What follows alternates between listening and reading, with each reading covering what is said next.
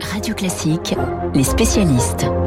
7h40, les spécialistes, ou plutôt le spécialiste, le spécialiste de tennis et de Roland Garros, mon confrère de France Télévisions, que les auditeurs de Radio Classique connaissent bien et apprécient. Je veux parler de Nelson Montfort. Bonjour Nelson. Bonjour Renaud, bonjour à vous tous. Le point avec vous sur euh, les internationaux de France, la porte d'Auteuil en ébullition depuis euh, dimanche dernier.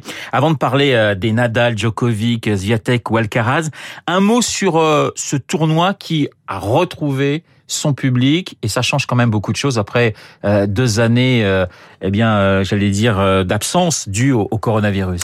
Je sais que vous aimez bien la formule l'été commence à Roland Garros, mais là, là c'est vrai, là, là c'est vrai parce que y a, c'est vrai, c'est légitime attente et de voir 30 à 40 000 personnes, puisque c'est de ça qu'il s'agit, 30 à 40 000 personnes par jour dans les allées. Alors tous n'accèdent pas au cours central Philippe Chatrier ou Suzanne Langlade, mais enfin, je veux dire, il y a une fête, il y a une effervescence qui effectivement fait extrêmement plaisir à voir. Et surtout que les, les, les, premiers jours, il faut aller sur les cours annexes parce qu'il y a une ah, ambiance particulière. J'adore. Je crois que vous partagez ce point de vue.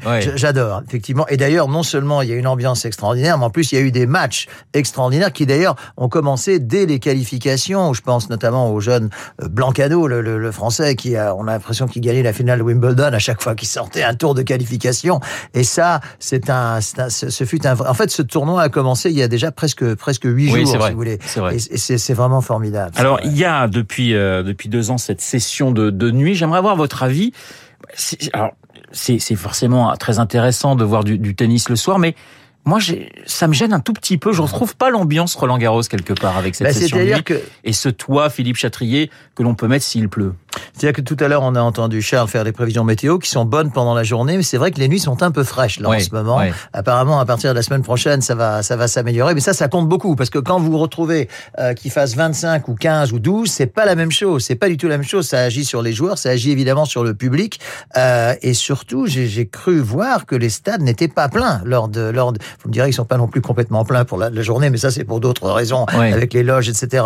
Mais c'est vrai que c'est pas encore complètement euh, arrivé dans les habitudes des spectateurs. Et puis alors, ce chassé croisé, si vous voulez, de, des gens qui sont obligés de partir et ceux qui arrivent mais qui doivent attendre que les portes s'ouvrent, c'est pas encore 100% au point. Voilà, ben, on espère que ça sera au point dans les, dans les années qui viennent. On aborde le troisième tour chez les hommes, tous les favoris sont, sont là. On va commencer par Sa Majesté euh, Raphaël Nadal. On était très inquiet pour son pied.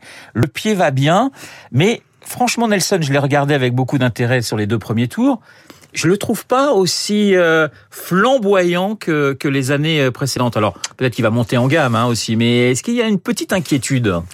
Bah, il y a deux choses. La première chose, bah, s'il est blessé, j'aimerais bien être blessé comme lui, parce qu'effectivement, ces deux premiers tours ont été des formalités. Bon, bien sûr, il n'a pas affronté des, des joueurs euh, de, de, top, de top niveau ou de top calibre, mais euh, vous avez raison quand vous dites qu'il va monter en gamme. Ça a presque toujours été le cas. Plus le tournoi avance, plus il va être difficile à battre. Et si si, si j'avais quelques enfin quelques quelques cop apparemment il faut dire quelques roubles puisque le rouble aujourd'hui était voilà euh, à, à, miser je crois que j'ai toujours sur Nadal. Je pense quatorzième titre pour vous je pense. Et vous savez il est très superstitieux.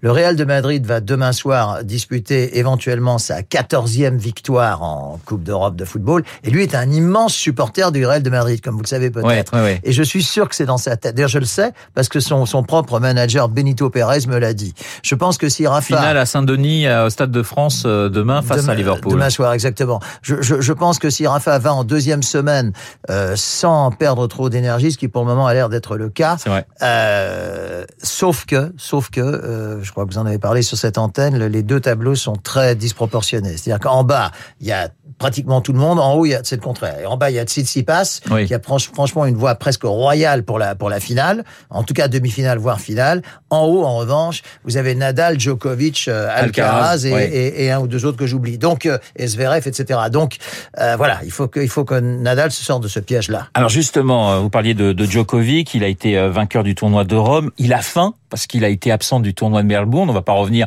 euh, sur sur son absence due à, au Covid et au fait qu'il n'était pas vacciné.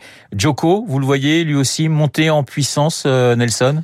Si vous voulez, si vous voulez, tout à, totalement mon avis, puisque si ça va avec le tableau, Djokovic et Nadal devraient se rencontrer en quart de finale, ce qui est évidemment très tôt. Mais enfin, c'est à cause de cette disproportion dans les deux tableaux suite au tirage au sort. Je pense que le vainqueur du match Djokovic-Nadal en quart de finale sera sans doute le vainqueur du tournoi. Alors, vous ne croyez pas encore au, phénomène espagnol euh, Carlos Alcaraz qui a qui a triomphé à Barcelone, qui a triomphé à Madrid, en sortant d'ailleurs un peu tous les tous les gros. Qu'est-ce qui vous qu'est-ce qui vous fait comme, oui, mais comme vous le savez, il a triomphé au meilleur deux des trois sets. C'est ça. Ce n'est pas du tout la même chose. S'il se retrouve face à Rafa, je l'appelle Rafa, face à Nadal, c'est vrai que bah, vous le connaissez plutôt pas mal. Hein. Je, je, je l'aime bien et je pense que la réciproque est vraie. Euh, S'il se retrouve face à, à Nadal dans un meilleur des cinq manches, c'est encore autre chose. C'est son premier tournoi du Grand Chelem. L'autre jour, il a failli passer à la trappe, comme vous le, comme comme vous l'avez vu. Euh, je, je pense qu'il gagnera ce tournoi. qui n'est pas le premier venu, c'est vrai. Mais je veux dire, je, je pense qu'il gagnera ce tournoi et qu'il gagne, qu'il gagnera probablement plusieurs fois, mais peut-être pas encore tout à fait cette année. Bon, donc euh, vous suivez les conseils de Nelson, vous jouez une grosse pièce sur euh, sur Nadal. On va passer aux pas femmes. Trop quand même. oui, parce que non, et puis vous n'écrivez pas hein, si jamais on se plante. Hein, voilà, c'est le jeu. Euh, chez chez les femmes, il y a une, une favorite, une, une archi favorite, c'est la la polonaise Iga Ziatek. 30 victoires d'affilée. Qui peut euh, qui peut la battre, Nelson? Je ne vois pas grand 20 monde, ans. que je, je, ne vois pas grand monde qui, qui puisse la battre. D'autant qu'elle a déjà remporté ce tournoi. Ça, ça compte beaucoup. Oui. À partir du moment où on a déjà remporté un tournoi, euh, on, on, ne joue pas dans les mêmes euh, conditions, conditions morales. C'est bien d'ailleurs le problème des Françaises. Peut-être qu'on en parlera. Dans on va en parler instants. dans un instant. Euh, c'est bien, c'est bien ce problème-là. Une fois qu'on a déjà gagné ce tournoi, on se dit, ben, je peux le regagner. Tant qu'on ne l'a pas encore gagné, c'est pas tout à fait la même chose. Elle est grandissime favorite. En plus, le tennis féminin euh, s'égalise de manière à ce qu'on connaît assez peu finalement les meilleures joueuses du monde. Oui, ça, ça change beaucoup. Mais ça, c'est un problème. Oui. Ça, c'est un problème. Moi, si j'étais responsable de la WTA, genre, je serais assez inquiet parce que si Inga Swiatek, bon, vous, je pense que nos auditeurs la, la connaissent, mais pas tout le monde la connaît. Et, et vous allez à numéro 2, 3 mondial, etc. Euh, il y a vrai, vrai déficit de notoriété chez les jeunes femmes. Et ça, c'est ça, ça quand, quand, vous pensez à ce qu'était le tournoi de tennis féminin il y a encore quelques années, vous aviez les sœurs Williams, sans parler de, un peu plus en, en arrière, Steffi Graf, Arantxa Sanchez, euh, etc. Oui. Je veux dire, euh, Monica Seles, je veux dire, c'était les stars, des stars, peut-être même davantage presque que les, que les garçons à un moment, époque, à un ouais, moment donné. Aujourd'hui, ce n'est plus du tout le cas. Alors, on va passer aux, aux, aux Français. Euh, on avait très peur au début du tournoi en disant voilà, ça va être encore une catastrophe. Finalement, ça se passe pas trop mal puisque ils sont quand même, euh, si je ne m'abuse, cinq à être au troisième tour, euh, notamment chez les garçons Gilles Simon et, et, et Hugo Gaston. Vous avez, euh, je sais, un, un petit faible pour pour Hugo Gaston qui a un jeu très spectaculaire, 1m72, ah. mais il fait courir tout le monde. Oui, il a un jeu d'une remarquable intelligence. Il me fait penser presque à un joueur d'échecs, parce que c'est vrai qu'il n'est pas doté de moyens physiques euh, particuliers. Et quand on mesure 1m72 et qu'on envoie des services à plus de 200 km heure, puisque c'est le cas, quand une science, une science de l'amorti, il faudrait pas qu'il en abuse toutefois, mais une science de l'amorti extraordinaire. Et ça, pour un joueur, c'est terrible. L'amorti, c'est ce qu'il y a de pire pour l'adversaire. C'est un garçon. Il me fait penser un petit peu à quelqu'un dont vous vous souvenez sûrement, Fabrice Santoro, oui. qui, qui compensait des moyens physiques relativement limités par une intelligence de jeu extraordinaire, à tel point qu'il rendait presque fou. Enfin, je, Marat guillemets, il le rendait fou. Ouais, il ouais, le ouais. rendait fou. Eh bien, Hugo Gaston, c'est un petit peu pareil. Alors, Gilles Simon s'est qualifié aussi pour le troisième tour. Ça, c'est la, la, belle histoire du, du, du, du, tournoi. Et puis, chez les femmes, euh, on a cette, euh, cette, ce phénomène euh, Diane Paris qui a l'air extrêmement sereine. Elle est au troisième tour. C'est une, une jeune fille qui parle très calmement. Elle est très sûre d'elle. C'est extraordinaire parce que l'autre jour, elle était sur le, je crois que c'était sur le cours Suzanne Langlais, où il y avait 10 000 spectateurs qui hurlaient et elle était restée extrêmement Ouais. sereine.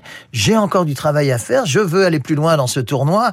Bon, je, je, je c'est- c'est évidemment à partir de maintenant, ça devient un petit peu plus compliqué. À partir de maintenant, vous allez sourire. Les Français et les Françaises ont un petit problème. C'est que là, désormais, donc, si vous regardez le tableau, notamment Simon contre Silic, ils sont quasiment favoris. Et c'est là où souvent le bas blesse côté français. Les Français et les Françaises sont meilleurs comme outsiders. D'ailleurs, tous les résultats euh, dont on vient de parler le prouvent. Quand ils sont favoris chez eux à Roland Garros, parfois le bas blesse. J'espère me tromper. Eh ben, j'espère qu'on va se tromper. En tout cas, euh, on va les suivre de très près. Merci beaucoup, Nelson.